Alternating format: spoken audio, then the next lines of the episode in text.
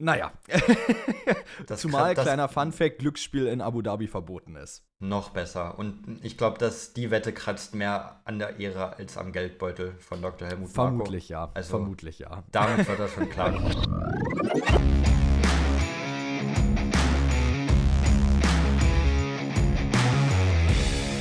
Ladies and Gentlemen, herzlich willkommen zurück zum Undercut Podcast, Episode 46. Das Season-Finale ist durch und damit geht die 2023er Saison an ihr Ende. Und es ist irgendwo ein bisschen schade, ich werde es vermissen, denn wir haben jetzt für ganze, lass mich schnell nachgucken, ich meine genau 86 Tage keine Formel 1 mehr, bevor das Preseason-Testing in Bahrain wieder losgeht. Ist es Bahrain oder ist es Spanien? Ich weiß es, es ehrlicherweise gar nicht. Es ist Bahrain.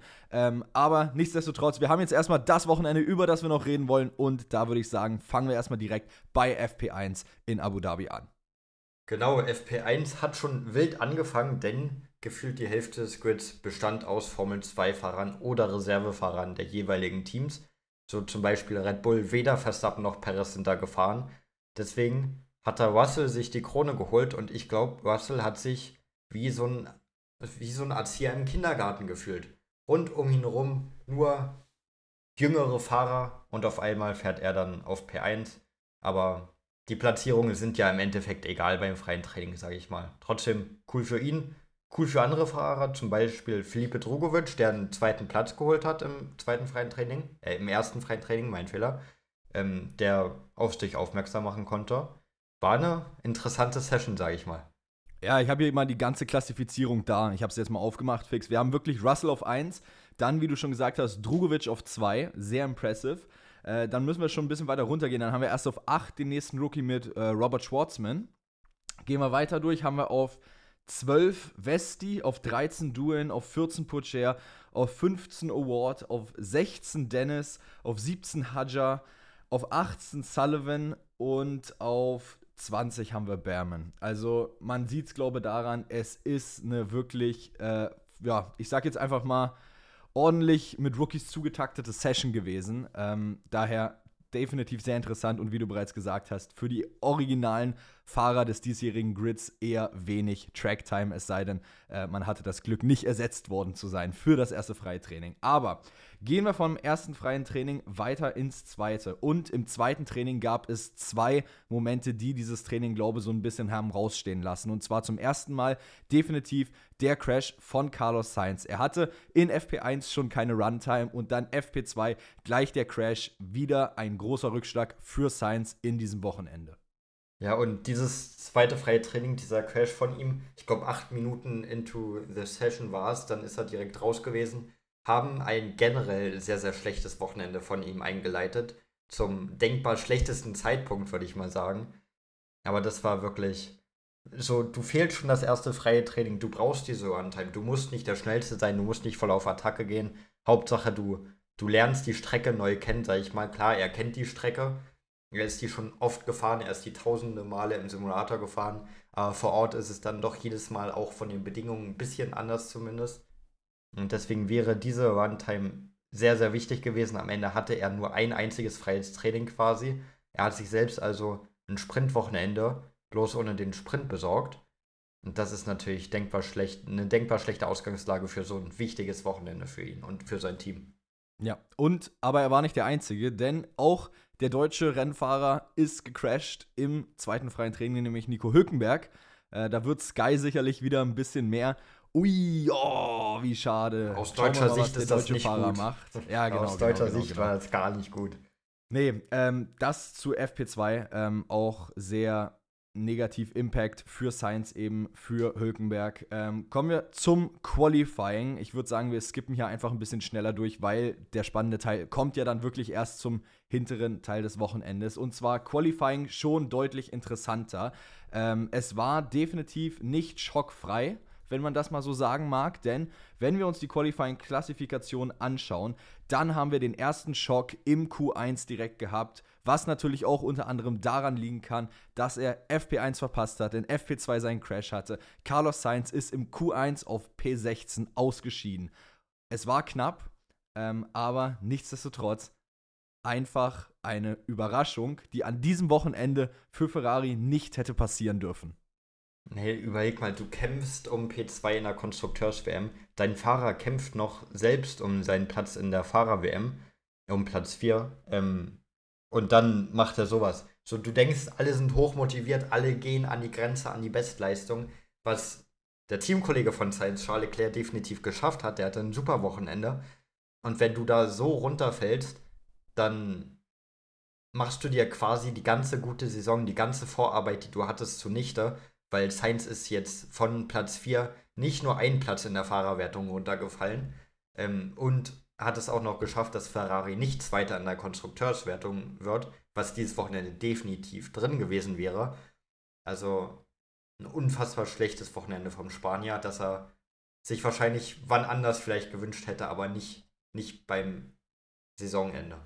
Ja, gebe ich dir 100% recht. Schauen wir ins Q2 weiter, auch da wieder ein paar Namen, die man äh, vielleicht jetzt nicht unbedingt sich so gewünscht hätte. Zum einen definitiv Lewis Hamilton. Ähm, Lewis Hamilton, absolute Überraschung. Auch er im Kampf um P2 mit Ferrari in der Konstrukteurs-WM. Eigentlich hätte er höher stehen müssen, aber auch er im Q2 bereits raus. Und ein Name, der mich ehrlicherweise ein bisschen, ähm, ich sag jetzt mal, überrascht hat, dass er nur auf 15 steht, ist Daniel Ricciardo.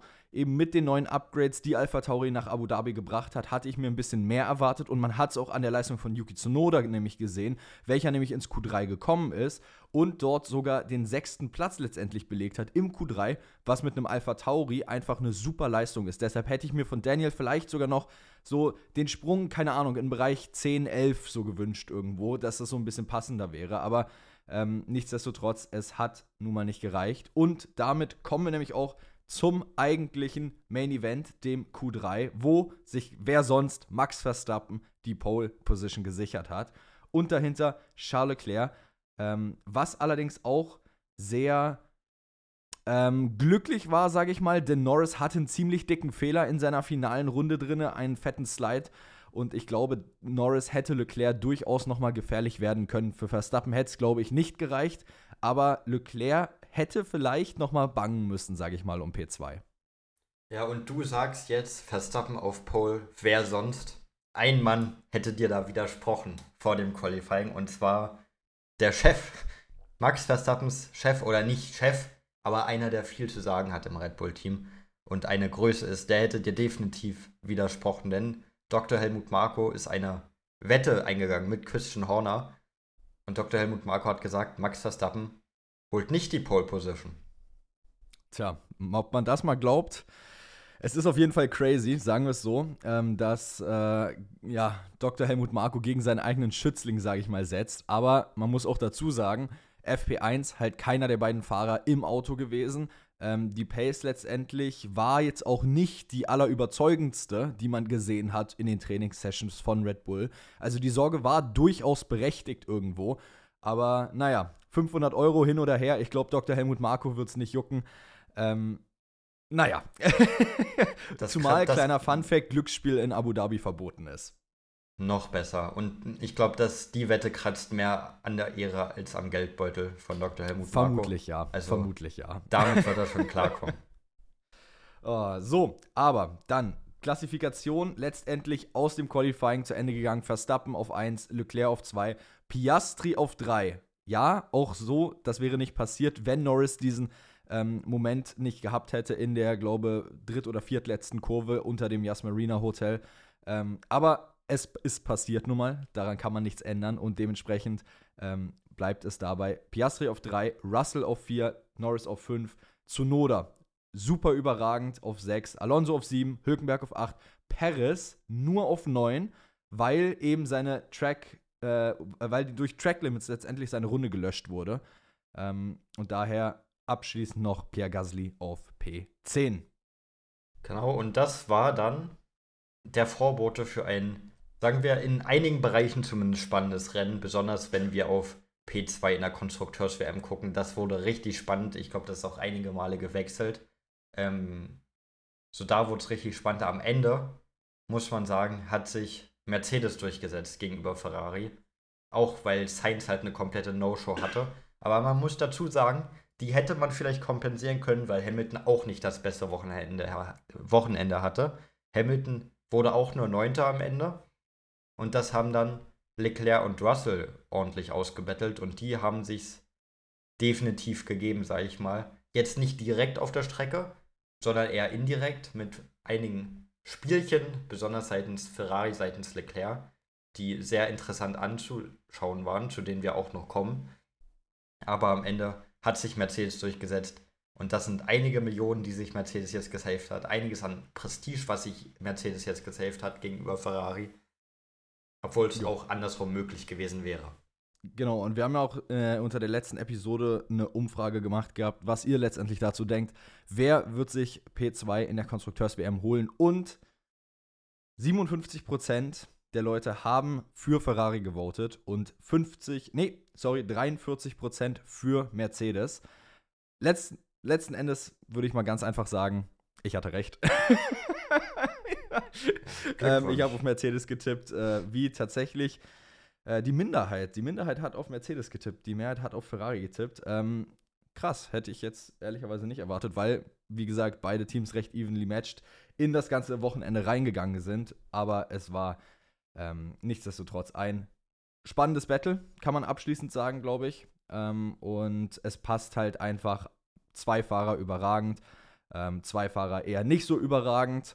Ähm, und alles in allem ähm, spannender WM-Kampf ich würde auch sagen, Mercedes ist verdient Zweiter. Ich hätte aber auch wiederum gesagt, Ferrari ist verdient Zweiter. Also letztendlich, es nimmt sich nichts.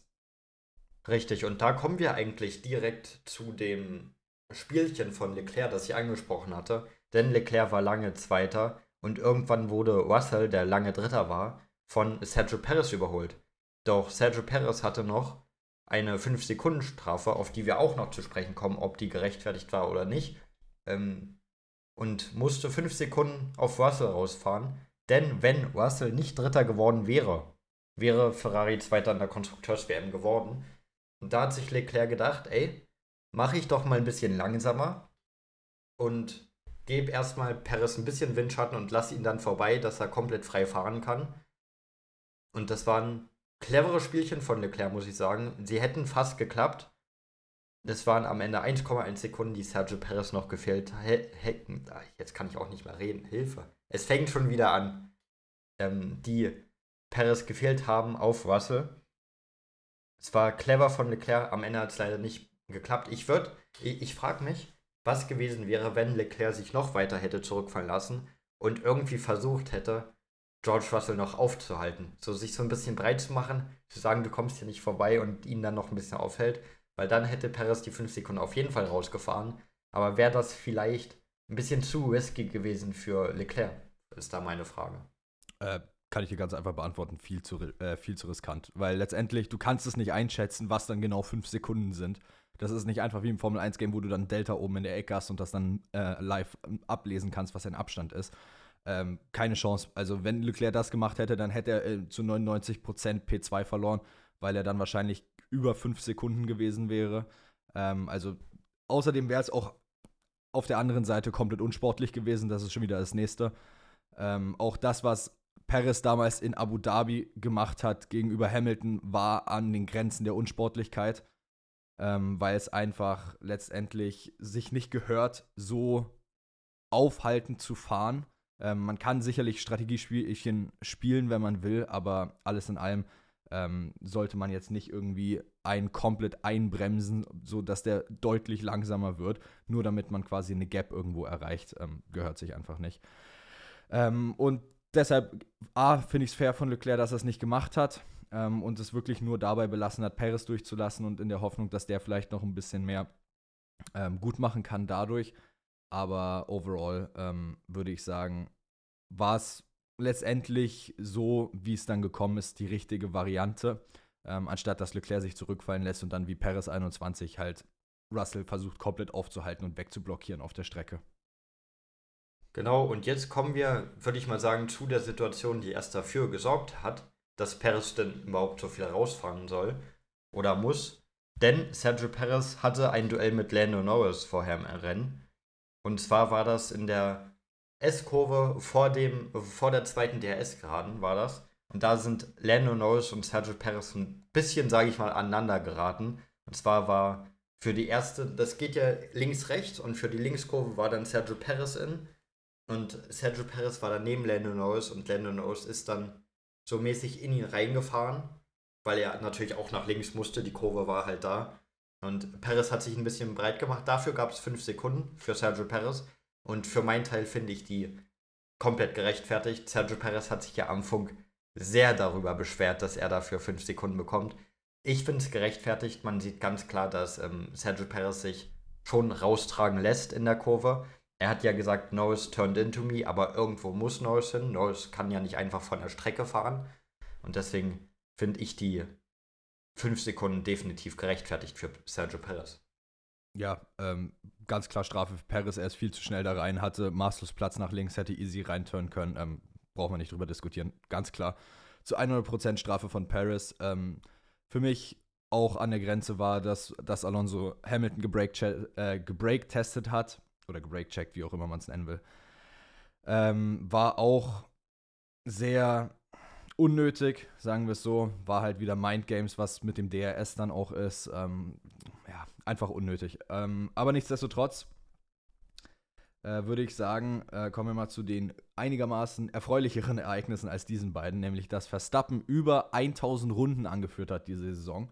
Ähm, aber nicht nur das, denn das ist nur einer von vielen Rekorden, die Verstappen gebrochen hat diese Saison. Ähm, und dann würde ich jetzt nämlich, ich habe nämlich eine schöne Liste hier offen, ähm, gleich eine Art kleines Quiz draus machen ähm, für die Zuhörer sowie für dich, Perke. Ach, ähm, und zwar habe ich alle Rekorde jetzt, wie gesagt, offen hier. Ich habe die Anzahl, die Verstappen dieses Jahr geschafft hat. Und meine Frage an dich ist dann immer, was der vorherige Rekord war, von welcher Person aus welchem Jahr. Jo, Fangen wir an. Äh, kann ich, dir gar, gar, kann ich dir gar nicht sagen, kann ich dir jetzt sofort hier sagen. Was soll das? Fangen wir an mit der Anzahl der meisten Siege. Verstappen hat dieses Jahr 19 geholt. Was war der vorherige Rekord? Ja, der vorherige Rekord war von Verstappen, meine ich, im letzten Jahr. Und das waren so 16, 17, 17. Es waren 15. 15. Aber es war Verstappen. Okay. Aber es war Verstappen 2022, na, ja. Na, immerhin. So, zweiter Rekord. Highest Win Percentage. Er hat geschafft, dieses Jahr 86,36 Prozent. Was war das der ist Rekord so krank. Davor? Das ist so krank. Ähm, der, ich gehe mal davon aus, dass das entweder Verstappen letztes Jahr war, was ich jetzt aber nicht glaube, sondern ich gehe einfach mal davon aus, dass das ganz früher war, als es noch gar nicht viele Rennen gab und ich habe da was im Hinterkopf.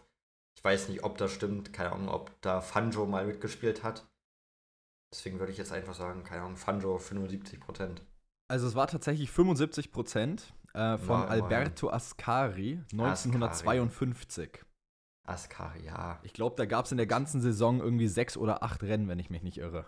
ja, auf die Schiene bin ich auch gegangen, dass da ich irgendjemand glaub, sechs Rennen, acht Rennen gewonnen hat. Irre. Ähm, genau. Dann meisten, äh, die meisten Wins in Folge ähm, hat Verstappen dieses Jahr auch gebrochen mit 10. Wer war davor der Rekordhalter mit wie viel? Sebastian Vettel war davor der Rekordhalter. Ja. Und das waren, oh, da haben wir, ich weiß noch, als das geschehen ist, das waren, müssten neun Siege gewesen sein damals von Vettel. Genau, welches Jahr? Jetzt fragst du mich Sachen. Ähm, das müsste, wow. Jetzt, jetzt fragst du mich wirklich so, das 2, 2, 3, 10, 12, Irgendwo da Anfang der Zehner. Anfang der Zehner. Das war 2013. 13. Habe ich doch als. Äh, das genau. war das erste, was ich gesagt habe. Das war die. Dann die meisten Podien innerhalb einer Saison. Äh, Nummer 21. Ey, Wie viele so waren es davor, von wem und wann? Er stand wirklich nur bei einem Rennen, was gefahren. Was. Also, also. Mein Gott. Ja, ich lasse es. Ja, ich lasse es direkt. Ja. ja. Ein Rennen war er nur nicht auf dem Podium. Das ist so genau. krank, ne? Ähm, da, ich habe keine Ahnung, wer davor. Okay, also es waren an der Zahl 18 davor von Max Verstappen ja. aus 2021 tatsächlich. Ja, also gut. der Saison, wo er sich mit Hamilton gebettelt hat. Dann Most Consecutive Points Scored. Also die meisten Punkte hintereinander am Stück geholt. Die Zahl 1004. Der vorherige Rekord war von. Ich, ich, ich weiß es nicht. Lewis Hamilton mit 998 und zwar von Großbritannien 2018 bis Bahrain 2020.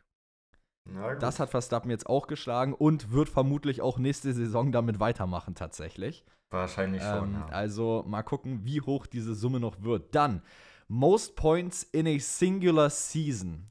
Anzahl 575 von 620 möglichen hat er diese Saison geholt. So, und was war der Rekord davor? Von wem und wann? Weiß nicht. Letztes Jahr Verstappen vielleicht? Ja, ist schon mal richtig. Und wie viele ja, Punkte? Gut. Ich weiß nicht, wie viele Punkte auch Verstappen letztes Jahr geholt hat. Ich weiß, dass er Weltmeister wurde und das reicht mir. Ja, wie viel hat er dieses Jahr? Äh, 575. Dann wird er letztes Jahr so um die 480. Es waren 454 tatsächlich. Na gut. Ja. Genau. War so. nicht so gut, wie ich ihn im Kopf habe. Mensch. Nächster Fact.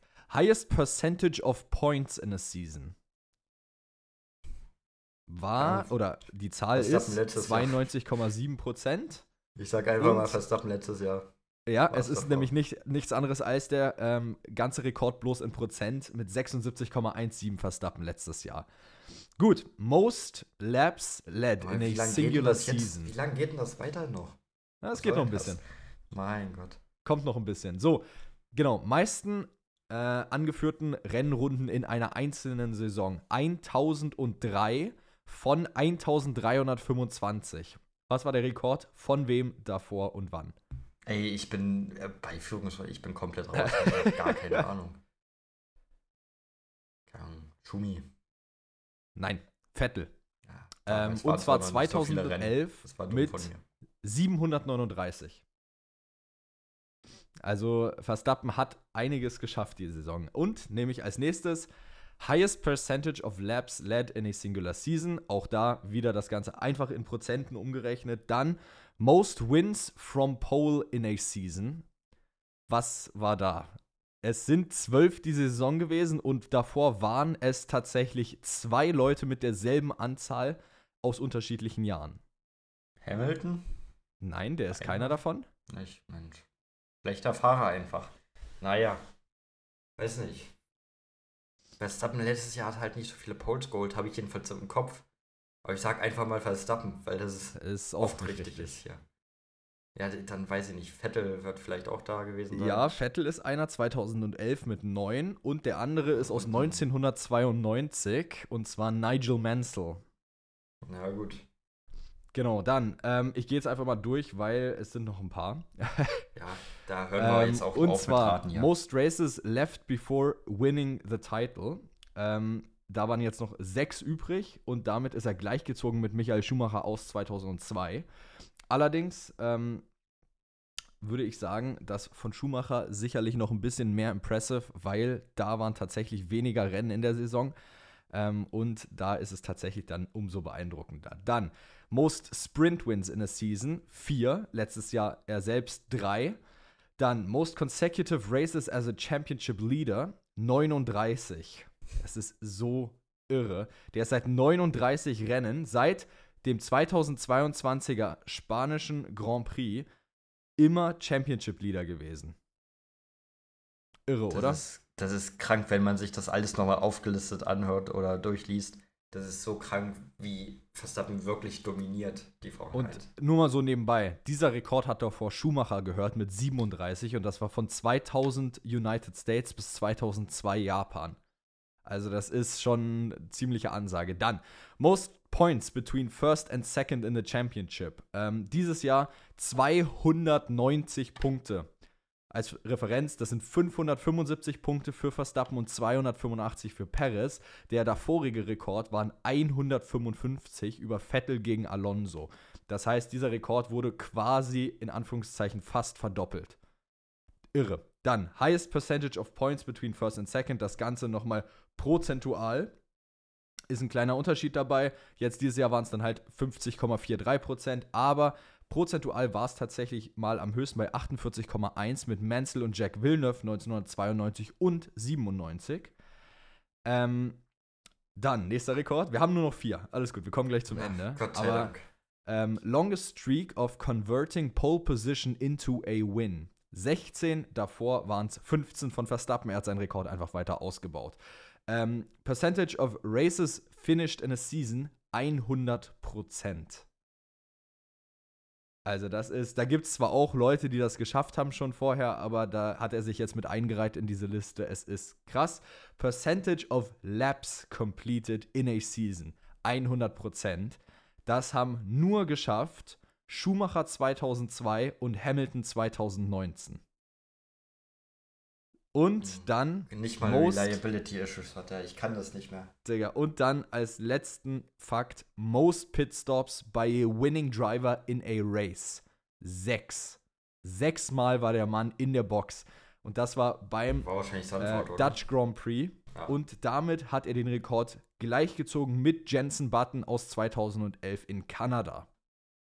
Das ist crazy, wenn man wirklich alles nochmal so hintereinander weghört. So, du kommst da nicht raus aus dem Lesen. Also ich würde mal sagen, wir haben jetzt weiter. bestimmt fast zehn Minuten nur über die Rekorde von Verstappen diese Saison geredet. Ja, also ich denke mir jedes Mal, ja, jetzt muss der letzte Rekord sein, aber du kommst dann noch und dann redest du noch fünf, sechs, sieben, acht weitere Rekorde da weiter.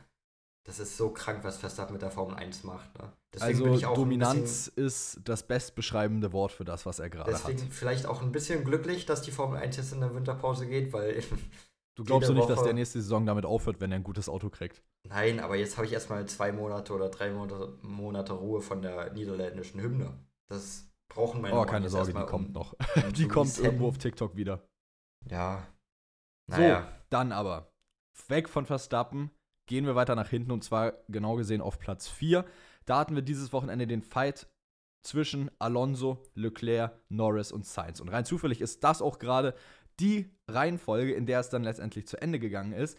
Aber so war es nicht immer, denn wir sind in das Rennen reingegangen mit Alonso, Sainz, Norris und Leclerc. Leclerc war, wenn ich mich nicht irre, ähm, zwölf Punkte hinter Norris oh, mit 200 Punkten oder hatte Norris 195? Also Leclerc hat acht Punkte mehr jetzt als Norris gemacht. Also er müsste ja neun Punkte hinter Norris gewesen sein. Dann hatte Norris 195. Ja, irgendwie genau, so. Dann war es so, ja. Okay. Ja, auf jeden Fall, nichtsdestotrotz, ähm, Alonso hat sich P4 vor Charles Leclerc geholt aufgrund der Anzahl seiner Siege. Äh, Siege sage ich schon, Podien, Schere ist oben. Ähm, dann kommt Leclerc, dann kommt Norris und dann kommt Sainz. Sainz hat es wirklich geschafft, dieses Wochenende zu einem kompletten Bottle-Job für ihn persönlich in der Fahrer-WM und Ferrari in der Konstrukteurs-WM zu machen. Also Applaus an Carlos Sainz an der Stelle. Ähm, er hat es komplett vermasselt. Ja, er hat es komplett vermasselt, aber dafür seinem Teamkollegen eben die Tür ganz, ganz weit aufgemacht. Aber auch er hat es am Ende nicht geschafft. Er hat alles versucht. Wie wir es auch schon angesprochen haben, für die Team-WM hat er auch alles versucht, für die Fahrer-WM aber auch da hat es nicht geschafft, geschafft, denn der Rookie des Jahres wurde Vierter in der WM. Und das ja, ist so, punktgleich mit Leclerc, aber am Ende war Alonso häufiger auf dem Podium. Da hat, also Alonso wurde schon von, sage ich mal, den ersten zehn Rennen der Saison durch die Saison gecarried. Aber am Ende hat es gereicht. So, und wenn das reicht, dann passt das doch. Vereinfacht gesagt, ja. So, dann Zitat von Franz Tost. Und zwar, ich bin stocksauer. Sie haben gesagt, nein, das geht sich schon aus. Wir fahren die Ein-Stopp-Strategie und die anderen die Zwei-Stopp-Strategie. Das ist reine Arithmetik. Ich habe eigentlich gleich schon erkannt, dass es sich wahrscheinlich nicht ausgehen wird. So, das hat er im Interview mit, wenn ich mich nicht irre, Sky war es? Müsste Sky, Sky gewesen sein, ja. letztendlich rausgelassen. Ähm, meine kurze Meinung dazu ist eigentlich ganz simpel. Ähm, komplett, kompletter Bullshit, was Franz Toast da mal wieder erzählt, weil letztendlich er ist der Boss, wenn er es so viel besser weiß. Und das wusste er auch, wenn dann schon im Rennen. Hätte er auch einfach sagen können: Leute, ich bin der Boss, ähm, ich mache es letztendlich so, wie ich denke, so wie ich es für richtig halte. Hat er nicht gemacht. Es war eine Teamsache, ist in meinen Augen kompletter Bullshit, sich dann darüber im Nachhinein einfach durch und durch zu beschweren. Ja, und am Ende ging es da ja um Yuki Tsunoda, der jetzt Achter wurde. Man hätte ja P6 von ihm gebraucht um Siebter in der Konstrukteurs-WM noch zu werden, was jetzt am Ende Williams geschafft hat. Ähm, und da hätten ihm jetzt immer noch zwölf Sekunden gefehlt. Ich weiß nicht, ob man wirklich zwölf Sekunden verloren hat, jetzt auf den Reifen im Bezug da, zu einem, einem zweiten Stopp, weil der zweite Stopp hätte nochmal über 20 Sekunden gedauert. Dann hätte Tsunoda quasi 30 Sekunden mehr rausholen müssen, als er jetzt am Ende hatte. Und ich weiß nicht, ob der eine Stop eben 30 Sekunden wirklich gebracht hätte. Und deswegen bin ich da auch eher auf deiner Seite und nicht auf der Seite von Franz Toast, ob das wirklich so überhaupt gestimmt hätte, ob er dann wirklich Sechster geworden wäre. Weiß ich nicht. Das ist schon, das wäre schon großer Abstand dann gewesen bis zu P6. Ja, auf jeden Fall, wo wir aber auch gerade, du hast schon angesprochen, bei Williams waren. Ähm, die haben sich jetzt P7 in der Konstrukteurs-WM gesichert, aber gesichert hat sich damit noch nicht Logan Sargent automatisch seinen Sitz, denn wir haben hier auch im Interview mit F1 TV noch ein Zitat von James Vowles und zwar über Logan Sargent. Um, he, will he will always remain a part of our academy. We are not in a position to confirm Logan's seats just at this point in time. I'm proud, to, I'm proud of the steps he has made across this year. So, vereinfacht gesagt, Frederik Westi hatte in der Formel 2 ein verdammt geiles Wochenende, hat unglaublich sich den Arsch abgefahren und war richtig, richtig solide. Alles in allem zusammengefasst klingt das für mich so, naja, wir warten jetzt noch die Reifentests ab, aber an sich habe ich gerade eigentlich mehr Bock auf Westi, weil er einfach eine unglaublich geile Formel 2-Saison gefahren ist und in meinen Augen besser aussieht als Logan Sargent. Ja, das ist ja auch irgendwie basically das, was man schon vor dem Wochenende rausgehört hat, weil man da ja schon gelesen hat oder lesen konnte, ey, wir warten auf jeden Fall die Reifentests ab, bevor wir irgendwas bestätigen. Da hat man sich ja schon denken können, ey, vielleicht, wenn Westi jetzt wirklich gut performt, holen wir den lieber. Und der Eindruck bleibt, wie du schon gesagt hast, wirklich bestehen, als ob man denkt, ja, die eine Saison Logan Sargent hat gereicht, er hat wirklich gar nichts geliefert die Saison. Klar, er hatte ein paar Rennen, wo er gut aussah, auch ein Rennen mit Punkten, aber über die, über die Saison gesehen, er wurde von seinem Teamkollegen Alex Albon in Grund und Boden gefahren. Er hat auch, wenn man ihn jetzt nicht mit seinem Teamkollegen vergleicht, einfach gar keine Leistung gebracht, wirklich nur einmal überhaupt in die Punkte gefahren. Und das reicht halt nicht, um in der Formel 1 zu fahren im Normalfall. Qualifying-Leistung 22-0. Richtig, da hatten wir ja schon vor der Aufnahme die Debatte, ob Westi da besser performen würde als Also ich bleibe immer noch der Meinung, Westi würde mindestens zwei, dreimal, I guess, was holen, aber 22-0, das ist eine Klatsche ins Gesicht, die hat nicht mal Stroll von Alonso bekommen. Das ist richtig, die hat nicht mal Stroll von Alonso bekommen. Ähm, und mal sehen, wenn Westi jetzt noch die Reifentests ordentlich ähm, abhakt, was ich mir vorstellen kann, weil er ist ja jetzt auch schon das erste freie Training gefahren, das heißt, er ist auch nicht neu was, den, was ein Formel-1-Auto angeht, kann ich mir vor, vorstellen, dass das ist das war mit Logan Sargent und dass wir ihn, wenn, wenn er bei Williams liegt, werden wir ihn nie wiedersehen. Und ja, also so das denke ich auch. Ähm, so, also wenn Williams ihn jetzt noch für ein Jahr hält und er performt, dann kann es vielleicht noch was werden mit der Karriere in der Formel 1. Ähm, aber sollte sich Williams für Frederick Westi oder irgendwen anders entscheiden, dann war es das mit der Formel 1-Karriere von Logan Sargent weil er ist definitiv nicht das Talent, was letztendlich das Zeug für eine ganze lange Karriere in der Formel 1 hat. Ähm, tut vielleicht ein bisschen weh, das zu sagen, aber ähm, es ist nun mal so. Äh, braucht man nicht schönreden, ähm, wenn man sich an die Fakten gleich halten kann. Ähm, andere Frage, die natürlich auch noch bestehen bleibt und auch bei weitem äh, sicherlich nicht schön ist für manche: Wie geht's mit Haas weiter? Ich meine, man hat 2020 ähm, schon keine gute Saison gehabt, hat dann 2021 die Saison komplett weggeworfen, weil da gar nichts mehr ging. Äh, man hat gesagt, man fokussiert sich voll und ganz auf 2022 ähm, und ja, schmeißt es halt wirklich weg in 21, sodass egal was man macht, ähm, letztendlich man eh hinten rumfährt. Dann war 2022, war man zum Anfang das mit Abstand bestentwickelste Auto, was es gab. Man war nicht das schnellste, aber man war das mit Abstand bestentwickelste. Das hat sich dann nicht oder ist sich da nicht ausgegangen. Jetzt die 2023er Saison lief komplett gegen den Boden. Jetzt ist man letzter geworden. Also jetzt bist du eigentlich wieder genau an dem Punkt, wo du 2021 warst, als dein Auto komplett weggeworfen wurde. Bloß jetzt hast du nicht den Vorteil, dass du ab nächstem Jahr ein zwei Jahre lang entwickeltes Auto hast, sondern du hast ein Auto, was du jetzt über die Winterpause wieder entwickelst. Also Haas ist komplett am Arsch und ich weiß ehrlicherweise auch nicht, wie es für Haas groß weitergehen soll, weil ich sehe da auch keine Perspektive in naher Zukunft. Nee, eben, ich glaube, dass zwischen Haas und der Formel 1 wird einfach keine Love Story mehr. Die hatten ihr erstes Jahr, wo sie ganz gut performt hatten. Im zweiten waren sie, glaube ich, auch nicht so schlecht, aber ab dann ging es ja wirklich 2018 waren sie, glaube ich, ganz gut. Ja, und ab dann ging es ja wirklich nur noch bergab. Man liefert keine Resultate mehr. Man ist, das ist schon ein Erfolg, wenn man überhaupt mal einen Punkt holt. So kann es nicht weitergehen. So wird es aber leider weitergehen. Auch jetzt bringt hier den Sky-Spruch aus deutscher Sicht ist das natürlich nichts Gutes, weil Hülkenberg bekommt einfach kein Auto, was performen kann. Und er könnte performen in einem besseren Auto. Aber er, wie gesagt, er bekommt es halt nicht. Und Haas und die Formel 1, ich weiß nicht, wie lange das noch halten wird, wie lange man Haas wirklich noch in der Formel 1 halten kann, weil ich sehe nächstes Jahr wirklich besser als Vorletzter werden die nächstes Jahr wieder nicht. Und irgendwann geht es auch mal ans Geld und wo man sich auch Gene Haas denken wird, ey, das rentiert sich einfach nicht. Irgendwann ist auch mal Zeit, hier ein Ende, einen Schlussstrich zu ziehen. Vielleicht ist der bald gekommen. Also ich denke, es wird zwei Varianten letztendlich geben. Entweder Haas kriegt, wie auch immer, es hin, dass die letztendlich performen, was ich mir aktuell sehr schlecht vorstellen kann. Zweite Option ist, Andretti will unbedingt in die Formel 1. Und was ist besser, als gleich ein amerikanisches Team als amerikanischer zu kaufen, wo du dann letztendlich einen simplen Einstieg in die Formel 1 hast. Das heißt, letztendlich geht einfach das Team von Gene Haas an Andretti über.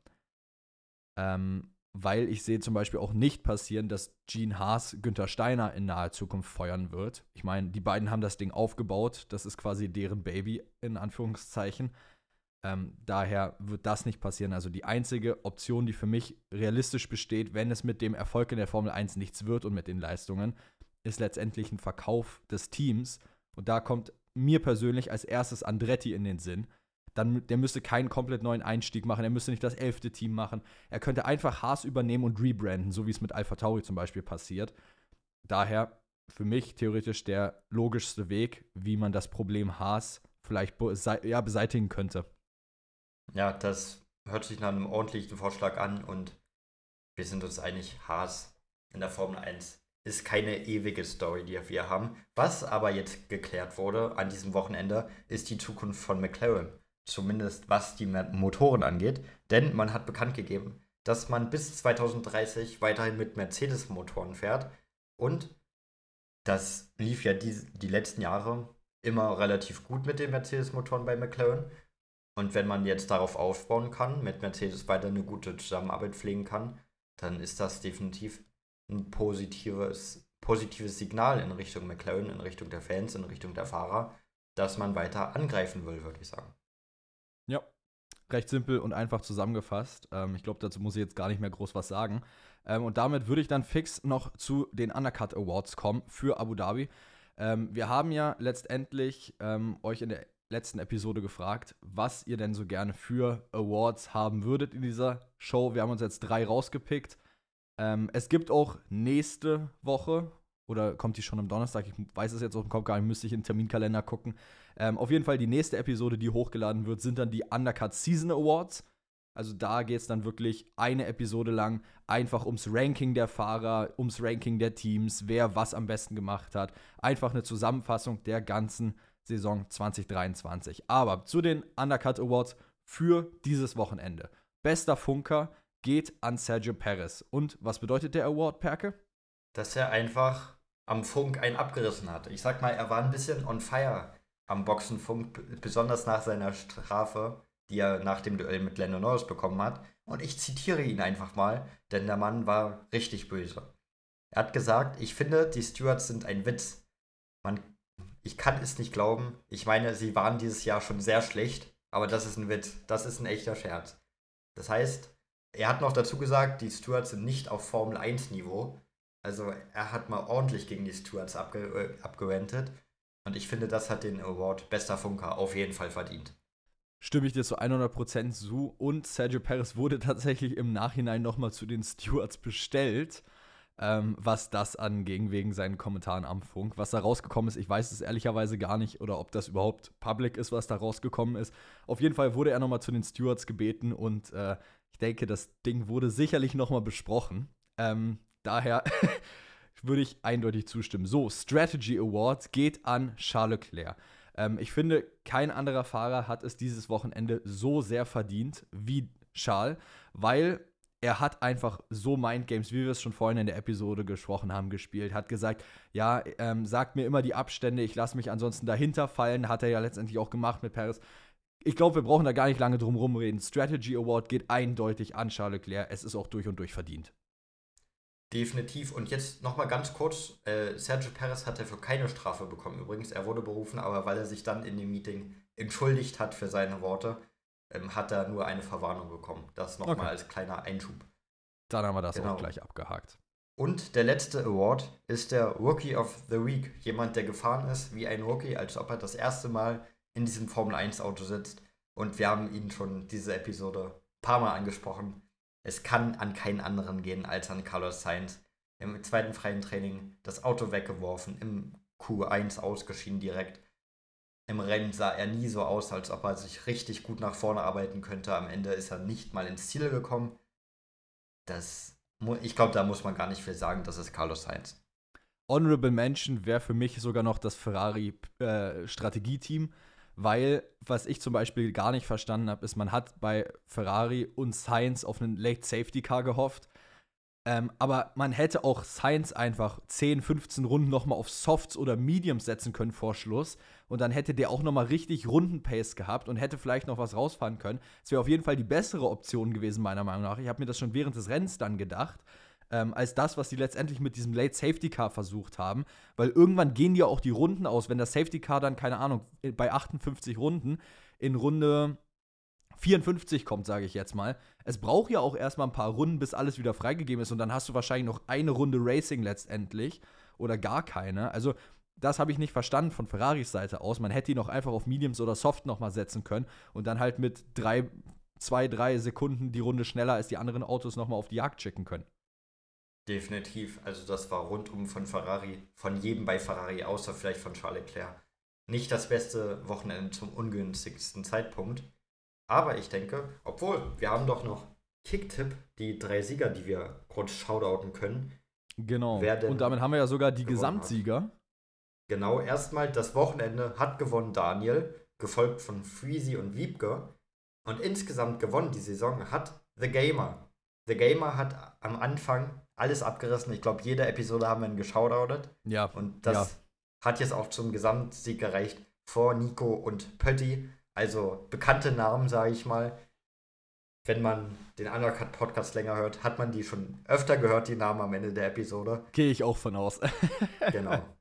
So, da können wir auch gleich vielleicht sagen, genau das gleiche mit Kicktipp gibt es natürlich auch wieder für 2024 dann, wenn es wieder losgeht.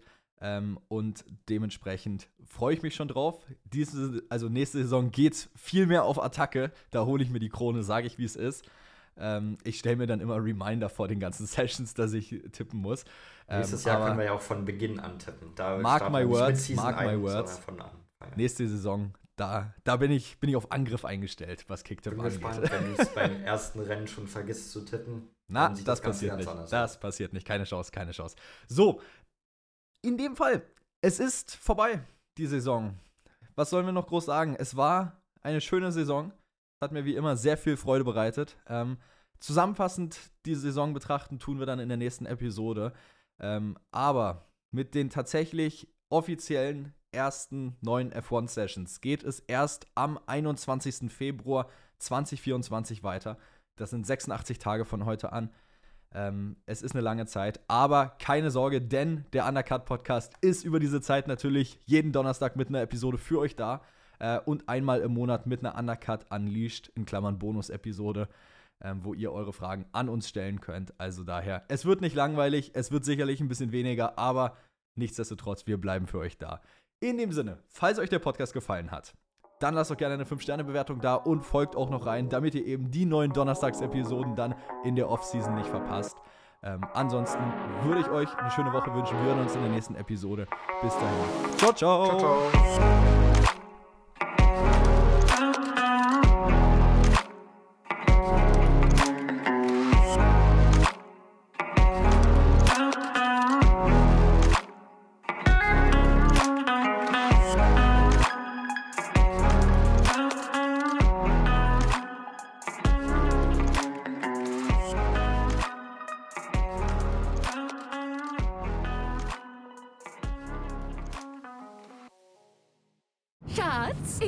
Verliebt. Was? Da drüben. Das ist er. Aber das ist ein Auto. Ja, eben. Mit ihm habe ich alles richtig gemacht. Wunschauto einfach kaufen, verkaufen oder leasen. Bei Autoscout24. Alles richtig gemacht. Wie baut man eine harmonische Beziehung zu seinem Hund auf? Puh, gar nicht so leicht. Und deshalb frage ich nach, wie es anderen Hundeeltern gelingt, beziehungsweise wie die daran arbeiten. Bei Iswas Dog reden wir dann drüber. Alle 14 Tage neu mit mir, Malte Asmus und unserer Expertin für eine harmonische Mensch-Hund-Beziehung, Melanie Lippisch. Ist was, Dog? Mit Malte Asmus. Überall, wo es Podcasts gibt.